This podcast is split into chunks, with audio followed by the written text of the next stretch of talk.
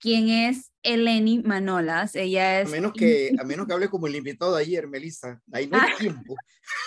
Ahí no hay chance de hablar más nadie.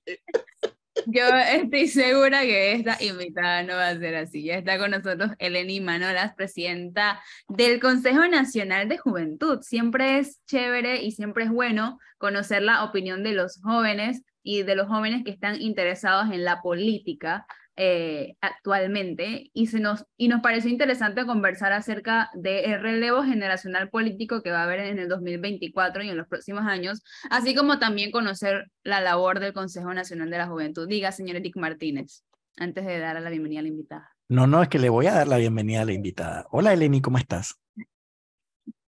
Hola, Eric, bien, ¿y tú? Por fin te podemos saludar. Eleni, una pregunta. Eh, ¿Familia griega? Sí, mi papá es griego. ¿Ah, sí? De, de, ¿Pero de primera generación o ya tenías abuelos griegos? O no, no, no, mi papá es primera generación griega. Por ah, ok. Estoy directamente en Grecia. Oh, ah, qué bien, qué chévere. Y has ido, me imagino, ¿no? No, pero emigraron y nunca hemos regresado, pero están Está en la lista. de cosas por hacer. me imagino. Una, pregunta, Eleni. Eres de La Salle, por cierto. No soy de la Salle, me gradué ah. del Instituto Teneda. Ah. Es correcto. Casi, casi dice Instituto Nacional y se paraliza el programa. Sí, no, no esto hubiera sido una, locura, ¿no? se va a Luis a celebrar y a hacer caravana. Oye, Eleni, eh, eh, lo que entiendo por lo que dice Melissa Nicole es que tú perteneces a un grupo de jóvenes.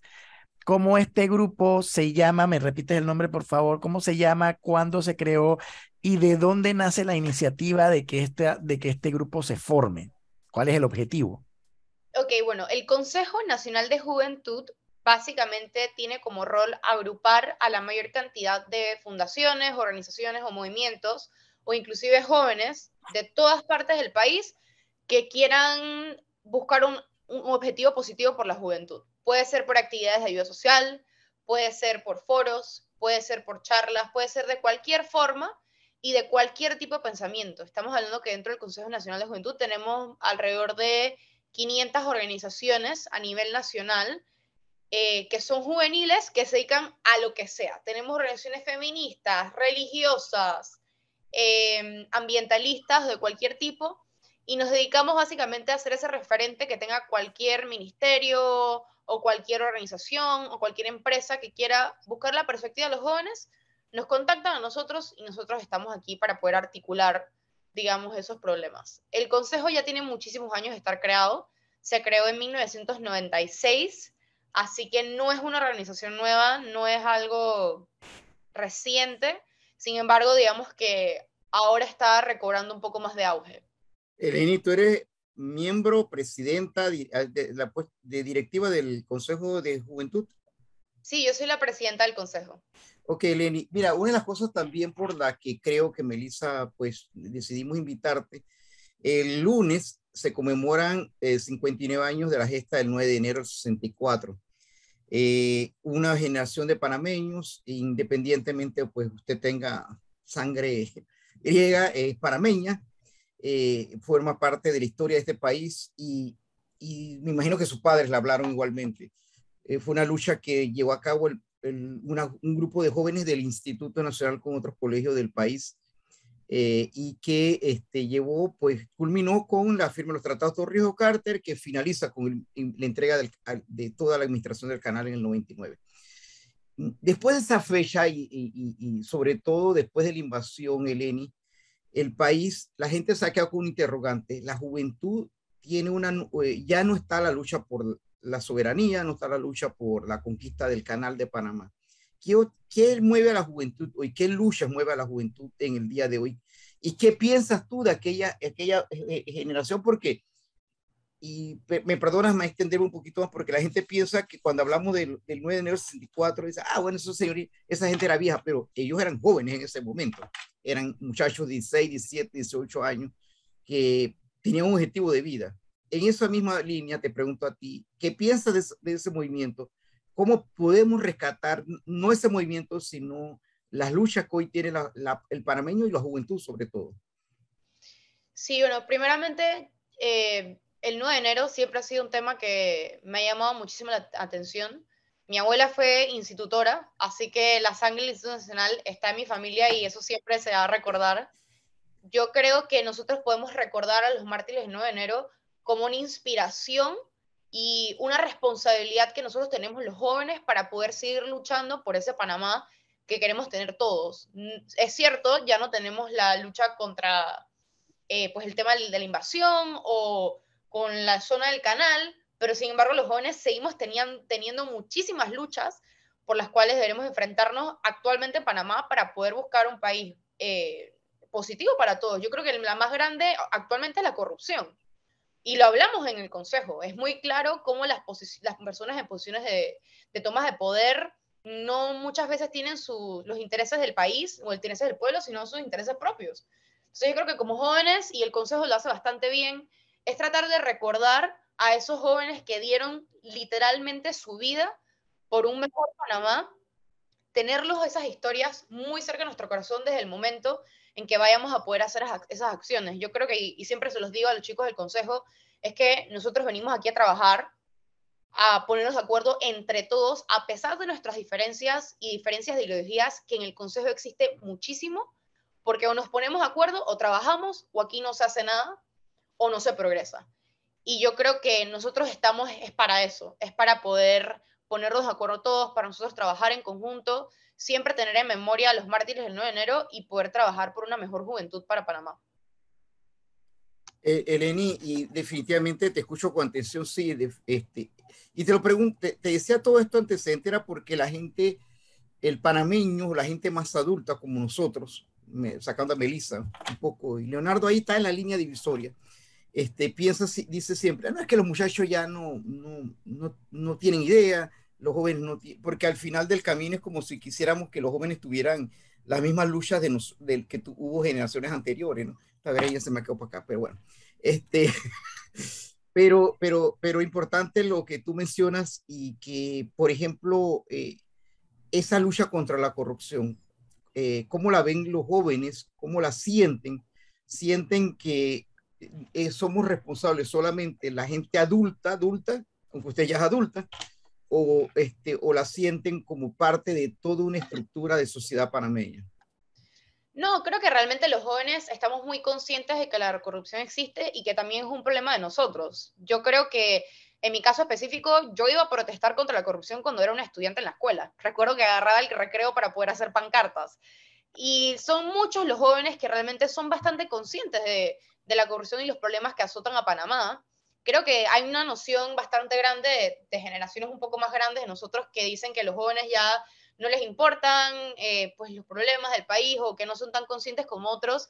Yo creo que están terriblemente equivocados porque los jóvenes sí están conscientes y sí les preocupa mucho y tratan de hacer mucha acción, solo que de repente no lo están viendo porque no tenemos, no nos llamamos tanto la atención, digamos, como la gesta del 9 de enero o como la Cruzada Civilista o este tipo de movimientos sociales que han habido en Panamá anteriormente, pero los jóvenes estamos conscientes y digo, creo que un reflejo de eso puede ser que los diputados más jóvenes actualmente en la Asamblea son los más jóvenes.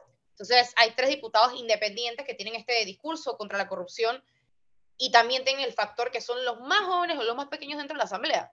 Entonces, eso dice que hay como un movimiento juvenil bastante grande que yo creo que en las próximas elecciones se va a ver bastante reflejado que son gente joven y gente que está cansada de la corrupción. Eleni, ¿qué hay que hacer o qué hace falta para que más jóvenes se interesen en lo que está pasando en, en, en, el, en el país, que se interesen por las noticias, por la política, por temas que todos deberíamos tener conocimiento? Yo creo que el problema cuando hablamos de corrupción o hablamos de política es que los jóvenes lo ven como algo muy lejano lo ven como realmente no me afecta a mí directamente, entonces ¿para qué me tiene que importar? O no voy a ir a votar porque ¿para qué?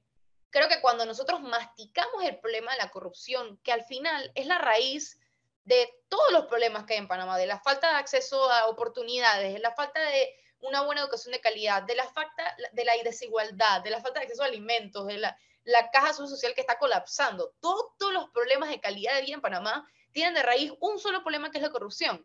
Y yo creo que lo y nosotros intentamos mucho en el consejo es masticarlo. Entre más masticado se le expliquen los problemas a las personas jóvenes, más se van a interesar, porque dicen, entonces, yo estoy, empiezo a trabajar una vida laboral, usualmente a los 18 años en Panamá, pero probablemente nunca voy a tener una jubilación.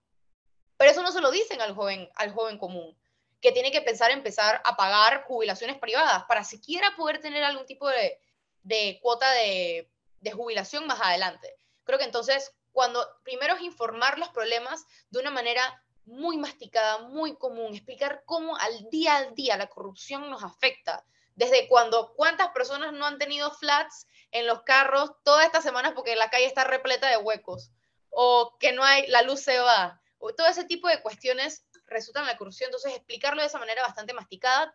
Y lo segundo es, bueno, informar a los jóvenes de que existen este tipo de espacios como el Consejo Nacional de Juventud que los pueden ayudar a ellos a articular esos problemas, no importa de dónde vengan. Nosotros tenemos jóvenes de todas las comarcas y todas las provincias de Panamá, por lo menos siquiera una organización dentro de cada provincia que articulan unos problemas que yo siendo de la capital nunca me pude haber imaginado que existían en Panamá. Fíjate, Lenia, has dicho algo que le ha respondido a, un amigo eh, que está en el canal de YouTube, porque, mira, lamentablemente cuando nos volvemos adultos, eh, creamos muchas distorsiones y creamos muchos prejuicios que a veces no tienen sentido. Y casualmente decía, ah, tienen una, perdona que todavía tienen una reblenquita de nuevo, hablando, bla, bla, bla, y que él es, era, es campesino. Yo respeto las ideas de todo el mundo, pero fíjate, tú le has respondido exactamente porque te iba a preguntar eso para que lo aclarara, porque yo conozco el Consejo Nacional de Juventud. Eh, obviamente no pertenezco, pero lo conozco hace mucho tiempo, como dices. Y el Consejo Nacional de Juventud lo integran gente de partidos políticos, gente de distintas religiones, lo integran gente campesina, lo integran gente del interior del país, lo integra gente eh, del área originaria. Y al final, eh, pero eh, eso, era simplemente informativo y agradezco que lo hayas dicho porque sí, pertenecen una variedad de, jóvenes parameños eh, y jóvenes que uno se sorprendería de la, manera en que están más conscientes que muchos adultos del país que tenemos. Pero fíjate, yo creo que es, ha dado una clave de algo. Por ejemplo, cuando nosotros le hablamos a los adultos y a los adultos mayores, le hablamos y le hablamos a la, a la sociedad panameña en general de la corrupción la corrupción es como una palabra tan, tan etérea, es tan como, tan, no es romántica, porque no es romántica, pero sí un poco tiene su romanticismo. Sin embargo, cuando vas desmenuzando qué es corrupción, que como tú lo mencionas, es que tú, estemos pagando una caja de seguro social, una cuota de seguro social, y al final estemos pensando si el otro año hay, hay pensión, porque en realidad en Panamá no hay jubilación o no eh, este, lamentablemente haya muerto un joven ciclista, un muchacho que iba en una bicicleta, tal vez no era ciclista, un muchacho que iba en una bicicleta por un hueco. Eso es corrupción. Cuando hablamos de eh, contra de, de, que, por ejemplo, aquí, eh, fíjate, a mí me llamó la atención ayer, estábamos entrevistando al señor Amelio, y el presidente de la República en su, en su rendición de cuentas a la nación habla de proyectos y proyectos y proyectos, y nosotros mismos no hemos acostumbrado, y creo que por ahí va la cosa, Eleni, de que si no hablamos de 200 millones de dólares, 100 millones de dólares, las obras para nosotros ya no tienen importancia. Imagínate al nivel que nosotros mismos no, hemos, han hecho ese wash en la cabeza de conceptos de obras que todas tienen que superar los 2 millones, los 20 millones de dólares para entonces creer que se están haciendo cosas importantes en el país. ¿Y, cómo tú lo ves eso? ¿Qué, ¿Cómo interpreta, cómo, cómo le hacemos entender, como tú dices, masticar a la gente la corrupción? Tal vez ya no hay que hablar de corrupción, hay que hablar de eso que tú mencionas, de, por ejemplo, de lo que vivió Leonardo en la vía argentina, de lo que vivió el profesor, de lo que vivimos a diario los panameños cuando no nos recogen la basura, cuando este, pasamos dos, tres días eh, sin servicio de agua, sin una respuesta. Sí, bueno, primeramente yo quisiera, el comentario de YouTube es totalmente válido mm, y lo quiero reconocer porque muchas personas pueden pensar de que como de, soy una capitalina, no vivo en el interior y he tenido ciertos privilegios en la vida, eh, que no soy consciente de las problemáticas que hay en Panamá en todas sus esquinas. Yo reconozco que de repente no he vivido todas las realidades, pero sí me he tomado como propuesta y como batuta desde que tomé esta presidencia y como mantra de vida es escuchar todas las realidades de Panamá porque yo no puedo representar un consejo si no conozco las realidades de todos mis miembros. Y eso es algo que nosotros no hemos tomado muy en serio. tenemos en nuestra junta directiva una persona que se encarga solamente a escuchar a las personas de provincias y comarcas y poder articular esos problemas. Y quisiera comentar que también eh, siempre soy consciente de, todas las problemáticas de nuestros miembros e intento también como meta de este consejo tenemos ir a todas las provincias y todas las comarcas en las cuales tengamos miembros, que bueno, son todas, a poder visitarlas y poder conversar con todos los jóvenes posibles. Eh, lo segundo es que, bueno, yo creo que a veces, y es muy difícil, pero entre más hagamos gráfico, eh, las afectaciones que tenemos, es más fácil que las personas reaccionen. Yo veía unas gráficas comparativas que decían que, por ejemplo, con, ¿qué se podría hacer con no sé cuántos millones que robó Martinelli, por ejemplo? Y decían que Panamá podía tener otra carretera, podrías comprar no sé cuántos carros, miles de carros, podrías comprar no sé cuántas mansiones en otro país. Yo creo que cuando la gente gráficamente ve lo grave que es los millones de dólares que nos saquean todos los días y de los que nos damos cuenta, porque estoy segura que muchos de esos no nos hemos dado cuenta, cuando los comparamos y mastican la cantidad aberrante de dinero que es, entonces es que la gente puede reaccionar. Yo creo que hay que hacer algún tipo de campaña o algo bastante disruptivo, que la gente lo tenga en la mente, sobre todo en este 2023, que va a ser muy interesante cómo juegue ese rol anticorrupción en las próximas elecciones. Porque hay una encuesta reciente que se realizó que dice que al panameño el tema que más disrupción le causa o que más sentimiento le causa en Panamá, eh, dentro de todos los temas que salen en las noticias, es la corrupción. Pero sin, sin embargo nos pasa que todos los días nos despertamos y hay otro escándalo es lo normal, es la regla que yo abra mi celular todas las mañanas para poder leer las noticias y algunos millones se robó alguien. Y no, y muchas veces las personas dicen que es que es solamente este partido o es que es solamente esta persona. No, la verdad es que son una gran mayoría de personas y la corrupción no tiene partido político, tampoco tiene bandera, son individuos que lo están haciendo. Y yo creo que cuando entre más entre más causemos esa disrupción, entre más gráficos seamos, por más, por más que nos pueda afectar y que nos pueda molestar, porque es desagradable también estar escuchando noticias negativas todo el tiempo. Claro. Pero yo creo que en este año se necesita eso, se necesita que el panameño y los jóvenes sobre todo, que vamos a ser un gran porcentaje de los votantes en la próxima elección, reaccionemos porque el futuro del país está en nuestras manos. Eleni, usted acaba de utilizar una, una palabra que me llama mucho la atención, habla de reaccionar. Una reacción eh, que acude más que nada a, una, a un voto a conciencia, analizando propuestas, viendo proyecciones, pensando en el futuro. ¿Cómo se hace para que esa juventud que tanto eh, se pide que reaccione y es la que eh, a la que me sumo, ¿no? Que en, en unos años no pensamos en tener caja de seguro social y jubilación porque no sabemos qué va a pasar ni siquiera en cinco años con esta institución que sabemos que muchas cosas van a cambiar y que sabemos que el futuro depende de nosotros para las generaciones que siguen, porque hay generaciones que ya eh, no, no piensan en lo, que puede pasar ahora porque ya tienen la vida solucionada. ¿Cómo se aspira a que esta juventud reaccione si lo que importa, que es la educación, está cada vez peor? Es correcto. Yo creo que es bastante complicado a veces, y eso es importante saberlo, exigirle tanto a los jóvenes si no les damos las herramientas para que puedan salir adelante o para que puedan informarse. Yo creo que ahora las redes sociales son una muy buena herramienta para hacerlo. Inclusive creo que en las elecciones anteriores habían capítulos como Voto Informado que se dedicaban a poder precisamente buscar a jóvenes por redes sociales para explicarles cuáles eran las propuestas de los candidatos a presidente, creo que fue en ese caso. Tengo entendido que para este nuevo proyecto ojalá se extiendan a los representantes y diputados, que digo yo que son los más importantes porque podemos tener el mejor presidente del mundo, pero tenemos una asamblea llena de, personas no buscando su buen interés y va a seguir exactamente igual. Yo creo que cuando busquemos informar a los jóvenes de repente por redes sociales sería la mejor herramienta posible y juega un rol súper grande en estas nuevas elecciones. Lo segundo es que yo creo que los jóvenes tenemos que entender que la política no está lejos de nosotros. Tenemos que involucrarnos. Si a veces, yo he escuchado a muchos jóvenes, inclusive que son parte del consejo, que tienen la edad, yo les digo, wow, ¿tú por qué no te tiras a algo, algún cargo de político, ser representante, ser diputado?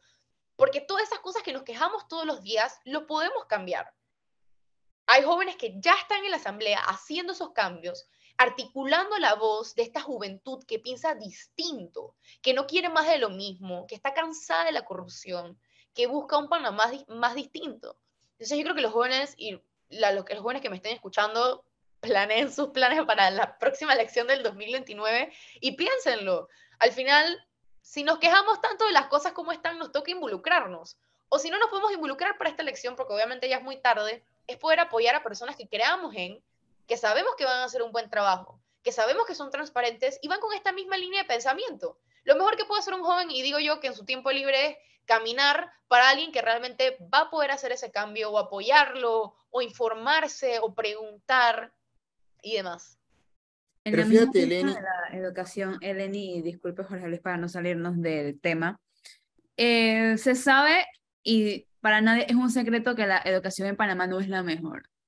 Pero ¿cómo ustedes los jóvenes o algunos de los jóvenes dentro del de, el consejo la ven y qué cosas ustedes consideran que debe mejorar en la, en la educación para que ustedes puedan salir mejor preparados? Bueno, dentro del consejo tenemos varias fundaciones que se dedican al tema educativo. La mía realmente no es, pero soy bastante cercana a ellos. Yo creo que el sistema educativo, y lo digo una opinión muy personal, yo pienso que necesita una reforma. Nuestra ley orgánica educativa viene de hace demasiados años, creo que es más de 35 años de vieja. Mucho más. mucho más que 35, creo que es del 47 del 47. Entonces tenemos un, una, una, ley orgánica de educación que no está actualizada al origen, a, los tiempos de ahora, y más encima del currículum, entonces tampoco está actualizado. Yo pienso que ya vemos como en escuelas, y lastimosamente, tienen, la, mayoría de las veces son escuelas eh, privadas en las cuales están dando carreras STEM a los niños, están enseñando sobre culturas externas a los niños. En el, en, el currículum eh, regular dentro de las escuelas particulares en Panamá, ni siquiera les enseñan a los, a los niños profundamente sobre la invasión. Entonces estamos hablando de que realmente la educación panameña necesita una reforma integral. No solamente eso, sino que capacitar más al personal docente para que pueda facilitarle entonces unos contenidos adecuados a los jóvenes. Tenemos muchísimas empresas que quieren invertir en Panamá, como Amazon, que dijo, wow, Panamá tiene una excelente posición geográfica. Aquí hay muchísimos terrenos en los cuales puedo construir. El precio no me sale tan caro, pero no tengo 150 programadores y esos programadores tampoco hablan inglés. Entonces, estamos viendo que también el sistema educativo no solamente no está preparando a los chicos para que vayan a una buena educación superior, sino que ni siquiera los jóvenes se están graduando de las escuelas secundarias. Entonces hay una tasa de deserción muy grande. Yo pienso que la deserción se puede, se puede reducir en el momento en que el, pensum, el currículum educativo sea mucho más llamativo para los jóvenes. Hay actividades y personalmente yo vengo de los clubes de debate que pueden ser incluidas dentro de los currículums educativos. Y eso hace que los jóvenes se vuelvan más conscientes de la política. Y eso hace que los jóvenes se vuelvan más conscientes de, de su alrededor. Porque yo creo que Panamá, ah, iba a decir que realmente ha invertido en matemáticas y ciencias, pero tampoco. Hemos visto después de una pandemia que literalmente dependíamos de doctores y científicos para que salvaran nuestras vidas, ni siquiera nos dábamos abasto, había que traer médicos a Cuba. No se olvide de los periodistas. Y los periodistas también. Necesitamos más. En Panamá se necesita más personas que quieran alentar no solamente a terminar su secundaria, sino que entrar a su educación superior para que podamos tener carreras especializadas.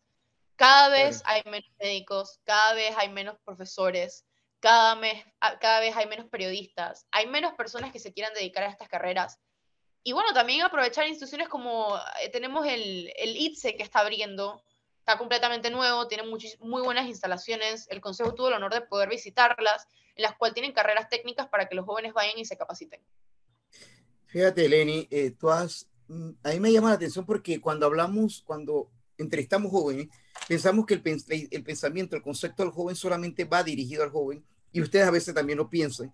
Y, y, no, es que, es que la juventud, los adultos ya de, de cierta edad, eh, este, también gente con muy buena propuesta. Lamentablemente eh, es, es, es, un poco lo que el país eh, ha sembrado y ha creído, porque este, hemos, yo le decía el otro día a mis compañeros que, y colegas que al final del camino, la gente de mi edad, la edad de Eric, la edad de Orman, del profesor Cabrera más todavía, mentira, este deben, deberían, debe, tenemos que ser conscientes que no estamos votando ya no por nuestro futuro solamente, estamos votando por la gente que viene mucho, de, de dos, tres generaciones después de nosotros, y que tenemos que ser conscientes de qué país le, vamos, le estamos brindando a la gente. Entonces, el tema de la corrupción no es solamente de la gente, es como, como si pensáramos que solamente los adultos y los adultos mayores son corruptos.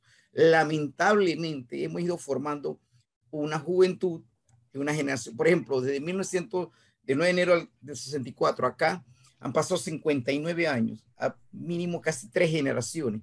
Tres generaciones donde dos de ellas, dos de ellas están perdidas totalmente, perdidas completamente porque eh, lamentablemente hubo una circunstancia, el país vivió, se aprendió al juega vivo, se aprendió a, adoptar posiciones de qué hay para mí, lamentablemente vino la, lo que tú mencionas que me parece correcto, en ser de la invasión, pero también de la invasión. ¿Por qué la invasión ocurrió? ¿Por qué sería el movimiento civilista?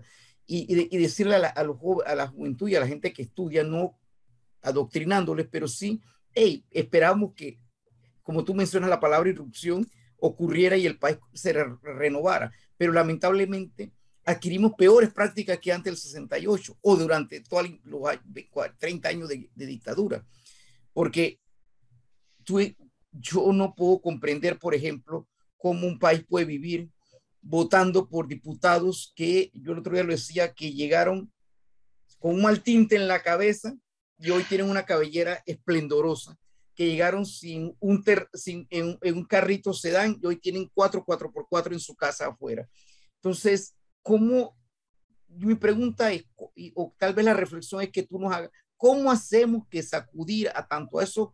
Dice la gente que cuando tú sacudes un árbol fuerte se caen los, las frutas malas y quedan solamente las buenas. ¿Cómo sacudimos ese árbol para que de verdad tanto los adultos como los jóvenes que van a votar por primera vez, no sé si es tu segunda o tu primera vez que vas a votar, este, comprendan que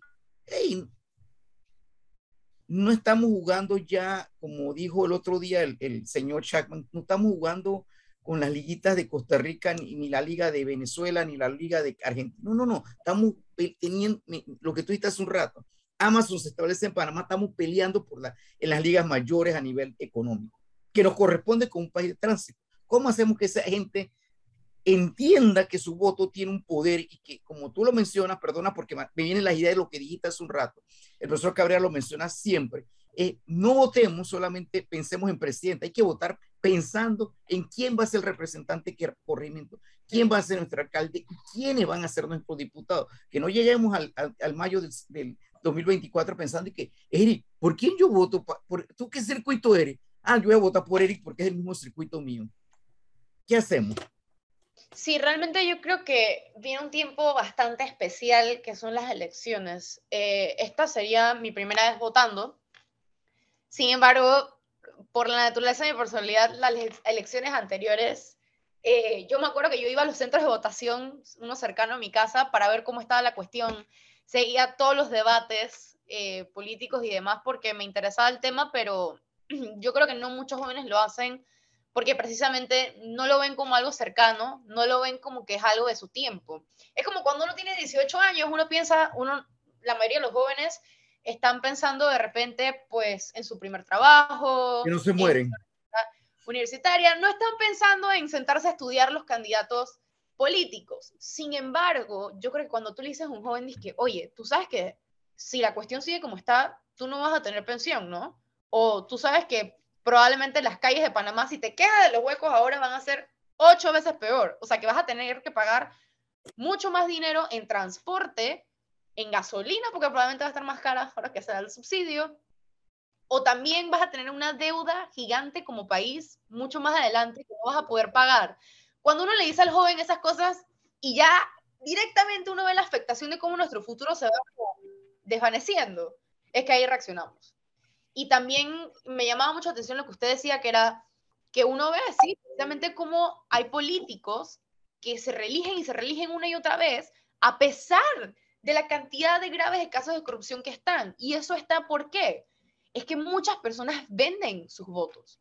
La gente tiene que entender que cuando el tiempo preelectoral viene un político y te dice, te doy 20 dólares por tu voto, o un jamón, o una bolsa de comida, es un contrato. Yo te pago tus 20 dólares, tu jamón, tu bolsa de comida y se acabó. Ya, yo no te debo nada a ti porque compré ese, ese pequeño poder que me da a mí estar en ese puesto de elección. Entonces, hay que, yo pienso que, y lo aliento a que alguien se le ocurra, creo que el Consejo también vamos a estar haciendo este tipo de, de campañas, es que hay que decirle no al clientelismo. Yo le digo muchas veces a las personas que están en esa situación que piensen mucho dos veces qué tanto va a afectar recibir eh, esa bolsa de comida o esos 20 dólares, porque también se entiende que hay comunidades que en verdad no tienen nada y cómo van a decirle que no, es, inhumano decirles que no muchas veces que no reciban una bolsa de comida, una ayuda que va a ser lo único de comer que van a poder tener. Pero lo que yo siempre les digo es, ok, toma tu bolsa de comida que vas a necesitar porque vives una necesidad muy grande, pero la urna vota conciencia. Que eso no signifique que ya tu voto va a ser para ese diputado en específico o ese representante en específico que al final no hace nada. Yo vivo en un corregimiento en el cual es el tercer término de mi representante y el día de ayer vi como cuatro carros se quedaron, sin, se quedaron con la llanta rota en el mismo hueco, en un lapso de cuatro horas. Como hay problemas de ruido muy grande por locales en este, en este corregimiento y no pasa absolutamente nada. Entonces, yo creo que los jóvenes tenemos que saber que estos problemas van a seguir. Panamá no va a cambiar por arte de magia. Panamá cambia en el momento en que nosotros nos involucremos. Panamá cambia en el momento en que nosotros votemos a conciencia. Yo me acuerdo que yo discutía mucho con, le decía a mis familiares que no voten estratégicamente, porque está el voto estratégico, no es votar por este para que no salga este. No, si todo Panamá realmente vota por el candidato que le gusta, ese va a salir. Entonces, pensemos que en el momento, yo, quisiera, y, y, lo quiero hacer en el momento en que vote, y la verdad es que estoy tan emocionada porque eso pase, es que yo me sienta tranquila de conciencia y de mente que mi voto o que mi colaboración fue por una persona que pudo haber hecho un buen trabajo, independientemente si llegue o no. ¿Sabe qué es lo que pasa? Que en este país, eh, no sé en otros, pero en este país lamentablemente nos manejamos por temporadas. Ahora mismo preocupa, pueden empezar a preocupar las elecciones, pueden empezar a preocupar otros temas, pero en menos de un mes tenemos los carnavales. Y el tema del día en la Asamblea Nacional es que le piden al gobierno presupuestos equitativos para los carnavales el año 2024. Y los carnavales la gente se olvida de lo que pasa en el país, puede estallar un conflicto, puede haber lo que sea, la gente se olvida. Pasa los carnavales, la gente regresa y se queda esa Semana Santa que empieza nuevamente a haber eh, días libres y se olvidan de lo que pasa en Panamá. Entonces, estamos ante, ante una población que vive de momentos y que en este país funciona más que nada en estos tiempos al pueblo pan y circo. Una noticia X, un evento X, una situación X, que distrae la atención pública y que las cosas que quedan pendientes siguen corriendo. De Rifar no se sabe que, no, se, no, se, no tiene ningún tipo de información. El tema de las bolsas de comida de la pandemia, todavía seguimos preguntando qué está pasando. El hospital modular se archivó y ya no pasó nada. El app del tribunal y las firmas sigue el proceso auditándose y nadie sabe cómo, son, cómo se avanza en cada caso. Entonces, el gran tema, la gran deuda que tenemos como sociedad es la educación. Y lo digo por las generaciones que vienen más abajo que nosotros. Calculo que usted, Melissa y yo estamos más cerca de edad eh, dentro de este panel. Eh, pero hasta que no se haga un cambio. Yo estoy a mitad, no se olvide de eso.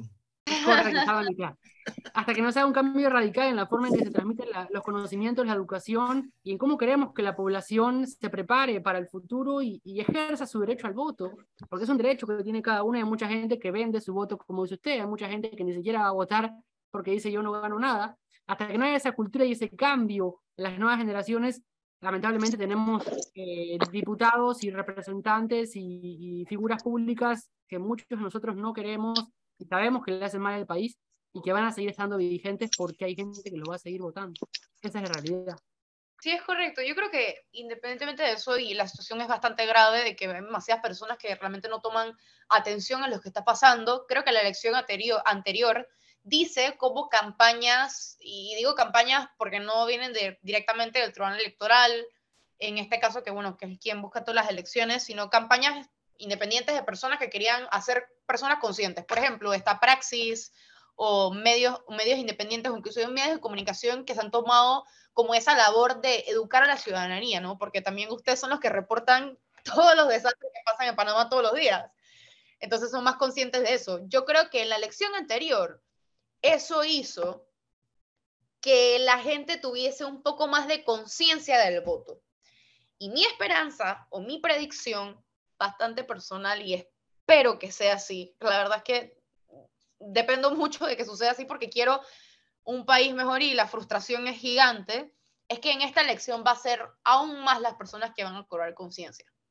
Porque lo, me toca bastante caminando comunidades, me, me tomo bastante el, labor de poder visitar comunidades cercanas o hablando con diferentes jóvenes dentro del consejo, si somos un pocotón, que sí hay esa conciencia. Los jóvenes, la gente está despertando poco a poco y está empezando a apoyar eh, digamos, a caras nuevas. Mucha gente joven se está involucrando y está empezando a apoyarlas porque la gente ya está cansada de lo mismo. Síganlo en que todo panameño o la gran mayoría puede estar de acuerdo, diría yo que un 2% de repente no, es que estamos cansados de que las cosas sean iguales, una y otra vez. Eso pasaba en las elecciones anteriores, es verdad. Pero en la elección del, año, la elección anterior a la que viene, muchas personas ya estaban haciendo ese cambio de conciencia, ya estaban votando, digamos, por una opción distinta, ya no estaban yendo por los mismos, las mismas banderas o los mismos políticos de siempre. Entonces, eso me dice que es muy probable que en esta elección sea el doble del movimiento que va a haber.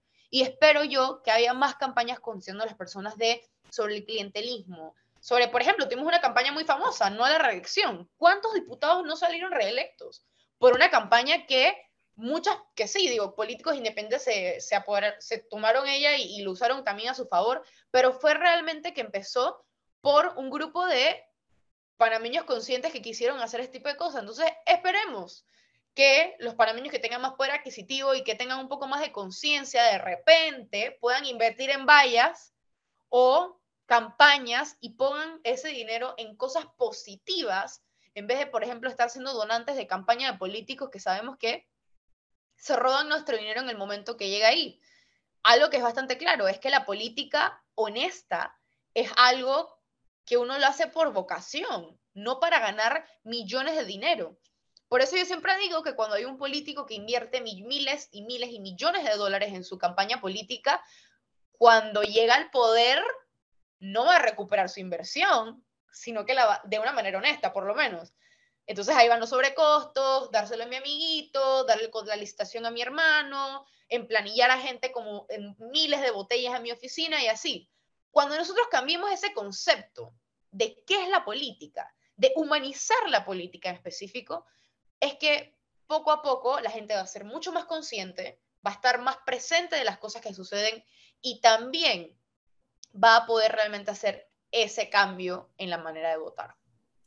Fíjate, Lenin, eh, yo cuando hablaba, Leo, y cuando hablabas tú, sobre todo cuando tú hablabas, me vino a la mente algo que tú mencionaste. Y es que yo creo que hay que entender campañas y saber digerir las campañas. Por ejemplo, cuando menciona, yo tenía en la mente, nos dejamos llevar por la no reelección. Sí, tal vez sonaba bonito, pero lo que tenemos en la asamblea, porque es verdad, varios no se reeligieron, pero lo que tenemos en la asamblea era peor de lo que estaban antes. Entonces, eso nos hace pensar que tenemos que madurar, deja, no escuchar solamente campañas que suenan un hombre o, o, directores de orquesta y directoras de orquesta, porque también las hay en la sociedad civil que tratan de manipular a la sociedad para sus antojos, porque al final la corrupción está en todo el país, no solamente en el, está, en el gobierno como gobierno, está en la empresa privada, está en la sociedad civil, está, entre, está en la misma, es como un cáncer en la, en la, en el misma médula del ser del panameño. Entonces, yo creo que hay que pensar en que, en que sí, yo creo que es bon, eh, hubiera sido interesante en decirle no a la reelección, pero la no reelección pensando en por quién voto honesto eh, y que representa a lo mejor interés del país, porque bonito digo, la reelección entre el profesor Cabrera trajo al final peores elementos que los que teníamos anteriormente. Es cierto, no se religió un montón de gente, pero los que llegaron a la asamblea, mira que vinieron peores que los anteriores, como que este mi llegué y aquí tengo que robar lo que pueda porque tal vez la campaña de la reelección me, me vuelve a tocar a mí. Entonces, yo creo que lo que mencionamos un poco es tratar de hacer entender a la gente, uno, como tú dices, que los jóvenes entiendan que las pensiones de ustedes, a diferencia de la de nosotros, va a ser de un 20%. Imagínate, la nosotros es 60%, creo, profesor Cabrera, y ya andamos llorando. Ahora los ustedes va a ser un 20%. Encima, si encima no hay dinero, imagínate qué pensión van a tener. Y es que queda. Yo estoy, yo estoy 100% de acuerdo con lo que tú dices. Yo siempre le digo a la gente igualito, hey, a la gente, a la gente que de verdad, de verdad, verdad, verdad que no tiene, yo digo, hey, cojan lo que quieran, pero no vendan su voto. Al final pásenle en la cuenta porque esa plata es de todos los panameños. Y lo, y lo más importante es tratar de meternos en la cabeza, que vuelvo y le digo, que nosotros no vamos por buen camino, no estamos caminando por, por, por, por, por, por lo correcto y, y, que la juventud, como dice Leo, no podemos seguirnos distrayendo, en la gente no se puede estar distrayendo en tontería. Hoy en la mañana escuchaba a Lucy Molinar decir algo sumamente importante y era que pusiéramos en una balanza la participación de la banda de música La Primavera el 2 de, el primero de enero en, el Paseo de las Rosas y pusiéramos en balance aquí, aquí los medios les dedicamos más tiempo a los pelados estos del, del Fermino 2, que yo siempre lo interpreté como una manera de jodienda del típico de pelado de 14, 16, perdón, 16, 17 años. Y a qué le damos importancia y ahí medimos el país que estamos fabricando. Entonces, ah, nos olvidamos de la primavera y le dimos importancia a los a, a los chicos de, del Fermino 2, porque es que eso es lo que vende. Y eso es lo que la gente le, le, la gente le hace taquilla y la gente se mira la cara para verlo, pero nadie miraba a los pelados de la, de, de la primavera. Entonces, es un poco eso, ¿no? ¿Qué sociedad estamos construyendo para, para darle y que todos somos responsables? Porque cuando Lucy lo decía, de verdad me quedé pensando porque yo no es que vivo pegado a los noticieros, pero le doy una pasada en la televisión y vi muy poco de gente que le dedicó un minuto a la primavera. Y ahora todo el mundo, como dice el profesor Cabrera, mañana se quiere tomar fotos con los chiquillos cuando llegan al aeropuerto de Tocumen. Ahora, ahora, porque eh, eh, vuelvo y digo, vivimos en, como dice Leo, en esas olas de, ay, salió en la red y ahora son los más famosos del mundo y son los rockstars de Panamá. Todo el mundo se quiere tomar. Ah, pero nadie sabía cómo mendigaron esos pelos para llegar hasta, hasta, hasta Pasadena, California. Sí, realmente las personas en Panamá deberemos de ser un poquito más conscientes y me llama mucho atención eh, lo que estaba comentando usted sobre el tema de que uno a veces no reconoce de repente el esfuerzo que han hecho las personas para llegar ahí. Yo creo que muy personalmente he podido observar candidatos independientes, digamos, que son los que yo personalmente, no como presidenta del Consejo, eh, sino como Lenny Manolas, eh, he apoyado mucho lo difícil que es llegar ahí. Esos puestos eh, les cuesta el triple que cualquier persona dentro de un partido político pueda llegar ahí, porque son personas que no tienen dinero, no tienen fondos, no tienen donantes, pero todos los días se tienen que parar a buscar firmas y en este año con una aplicación bastante dudosa, un tribunal electoral que no está cooperando y demás. Entonces yo creo que como jóvenes, y también se lo digo a los jóvenes que, que me acompañan en estas cuestiones, es de que hay que involucrarnos y poder participar nosotros juntos para poder llegar entonces, porque, por ejemplo, yo, yo en, mi, en mi momento cuando estaba en la escuela, porque eso fue cuando estaba en la elección anterior, yo veía candidatos independientes que ni conocía, no tenía ni cerca en ese momento, y decía, es que, wow, en verdad yo quería como que poder colaborar, poder ayudar, porque simpatizaba con ellos, pero no sabía ni, me daba pena o realmente pensaba que era muy complicado, necesitaban personas con experiencia, y yo creo que realmente no es así. Cuando los jóvenes entendamos que en verdad todos podemos hacer algo por las personas que nos simpatizan, que al final eh, pueden estar en estas posiciones de poder, sean independientes, sean de cualquier partido, sino que sea una buena persona, que sepamos que no vaya a robar, por ejemplo, sepamos que tan sencillo como ser voluntario, como ayudar y como colaborar, puede hacer realmente un cambio positivo, ¿no? Y lo otro es que al final si el problema, la corrupción es el problema principal de todas las cuestiones, la, falta de educación de calidad es la raíz principal de todo. Entonces, desde el momento en que no tengamos esa reforma educativa y que el gobierno panameño realmente le ponga como estrella la educación, es imposible que vayamos a poder progresar o tener algún tipo de ayuda a los jóvenes. Yo creo que algo que digo como yo joven específico es que, y lo digo como recomendación, es que para las próximas elecciones no nos enfoquemos en votar por un buen presidente. Bueno, sí, también, pero nos enfoquemos es por los gobiernos locales, es por votar por personas o caras nuevas o caras que nos simpaticen, pero que sepamos que van a ser buenas personas. Y, lo, y esto es algo que yo siempre digo cada vez que tengo una oportunidad de varios foros o paneles que me han invitado con personas de personas políticas o diferentes personas del gobierno, es que les digo, imagínense gráficamente, cada vez que ustedes vayan a poder hacer una decisión o tomar una decisión en sus, en ministerios o en su presidencia o en la asamblea, miren a los ojos a ese niño de seis años que depende toda su vida de los movimientos que ustedes hagan, que dependen su desarrollo su, o su acceso a oportunidades o lo que va a comer el día de mañana o si va a poder atenderse en la caja o si va a poder tener medicamentos. Miren a ese niño y entonces tomen la decisión, porque yo estoy segura que muchas veces, si fuese el futuro de los hijos de las personas que están en esas posiciones, las decisiones no fuesen esas. Porque sus hijos felices están con sus auxilios económicos en diferentes partes del país estudiando en las mejores universidades. Yo conozco a muchas personas, y inclusive personalmente, por ejemplo, puntualmente con el tema del IFARU, que eran que muchas personas que no tenían los recursos para pagar universidades en, en el exterior, sin embargo, lograban, inclusive he escuchado gente que lo han aceptado en la Universidad de Harvard. Si a un panameño que no tiene los recursos y lo aceptan en Harvard, hay que hacer todo lo posible para que ese panameño pueda ir, porque hay muy pocas personas que siquiera están graduadas de universidades de ese calibre. Entonces, como les digo, eh, realmente todo, todos los ministerios, el IFARU y todas estas instituciones están centradas en poder ayudarse a las personas que solamente están en la cúpula del poder y no ayudar a los jóvenes que realmente lo tienen. Los jóvenes panameños estamos gritando por oportunidades, porque no tenemos empleo, porque si no vamos a tener empleo, somos la generación que muy poco probablemente vaya a poder tener acceso a tener una vivienda. Es muy probable que independientemente de lo bien que nos vaya trabajando, en donde sea que, que trabajemos, en lo público, lo privado, lo que sea, nunca vamos a poder tener alguna propiedad. Porque no es rentable. Nunca vamos a poder tener una pensión.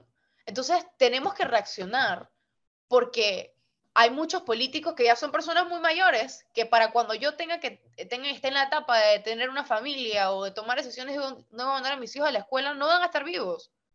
¿Y ellos qué? No les importa. A ver, la única forma, no es la única, de reaccionar, los he, estado, los he estado escuchando pacientemente desde que he podido entrar.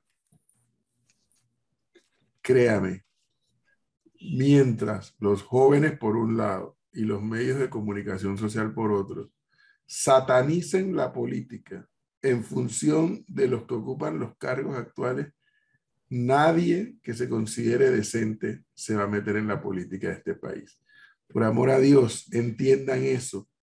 La política es, es una ciencia y es muy superior a los corruptos que ocupan cargos, que además no todos son corruptos porque hacer esa generalización es injusta.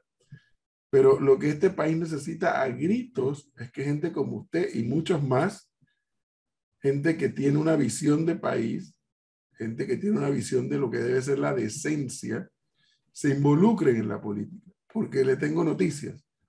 En política no hay sillas vacías. En otras facetas de la vida sí, pero en política no hay sillas vacías. Y cada vez que alguien decente deja la silla vacía en la política, si no hay otro decente, la llena un corrupto, la ocupa un corrupto. lo que ha ocurrido en Panamá, como en otras sociedades también cercanas, es que hay una permanente satanización de la política y no nos damos cuenta que con ese discurso lo que hacemos es espantar a que la gente decente, a que la gente inteligente, a que la gente con visión se involucre en la vida política. ¿Para qué hemos involucrar? para después me dan la fama de ladrón, de corrupto, de que contrato botellas. Y es porque tenemos una muy mala costumbre de generalizar. O sea, tenemos que acostumbrarnos a señalar con el dedo acusador a los corruptos, pero también a decir, oye, pero este otro fulano, que es funcionario, este sí lo hace bien, este sí cumple. Ah, que es su trabajo, sí, pero hay que decirlo. Este sí cumple con su trabajo, diputado, alcalde, representante, ministro. Pero aquí tendemos a generalizar. ¿Y cómo generalizamos? Nadie se quiere involucrar en la vida política del país y allí están las consecuencias. Estamos pagando los platos rotos que nosotros mismos hemos roto como sociedad.